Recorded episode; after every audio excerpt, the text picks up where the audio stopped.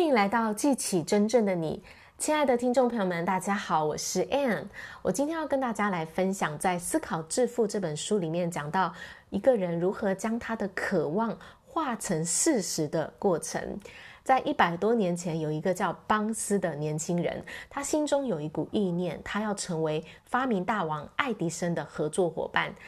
当时呢，他是一个看像看起来像流浪汉的年轻小伙子。他当一开始有这个意念出现的时候，他其实遇到了两个阻碍。第一个是他根本不认识爱迪生，第二个是他没有钱购买车票搭车前往到爱迪生的办公室。但是呢，他有坚定的决心，他没有被这个阻碍给打倒。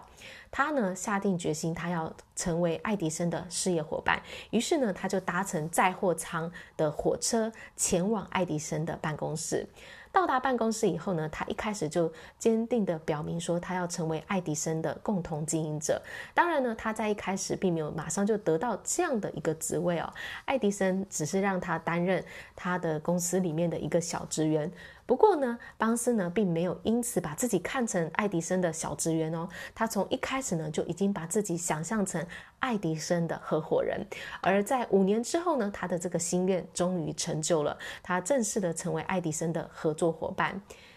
爱迪生呢回忆当时他们初次见面的场景，他说呢，办。邦斯站在我面前，看起来跟流浪汉无异，但他脸上的表情显示了他已下定决心要得到这个机会。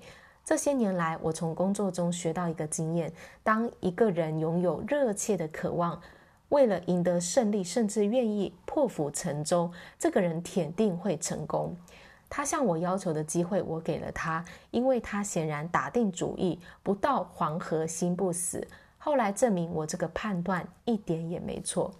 所以邦斯成功的原因在于他选择了一个明确的目标，把所有的精力、力量和努力都灌注在这个目标之上。他并没有，呃，在一开始呢，告诉自己说我会试图说服爱迪生给我一份工作，做什么都好，而是告诉自己说我会跟爱迪生见面，并且告诉他我的目的就是要跟他共同的经营。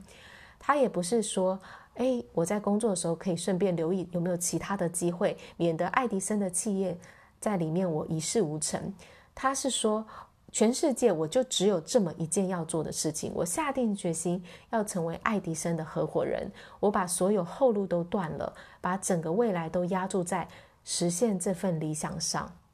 邦斯他没有给自己任何的后路，只许成功，不许失败，这是他成功的关键。他坚持了他的渴望，直到渴望成为他人生的全部，最终成为事实。所以，各位亲爱的朋友们，你想要在人生当中成就任何事，渴望就是一切成就的起点。你要想清楚你自己要的是什么，定下明确的人生目标，并且把你全副的心力都灌注在上面，勇敢、全力的去追求，最终你的梦想一定会实现。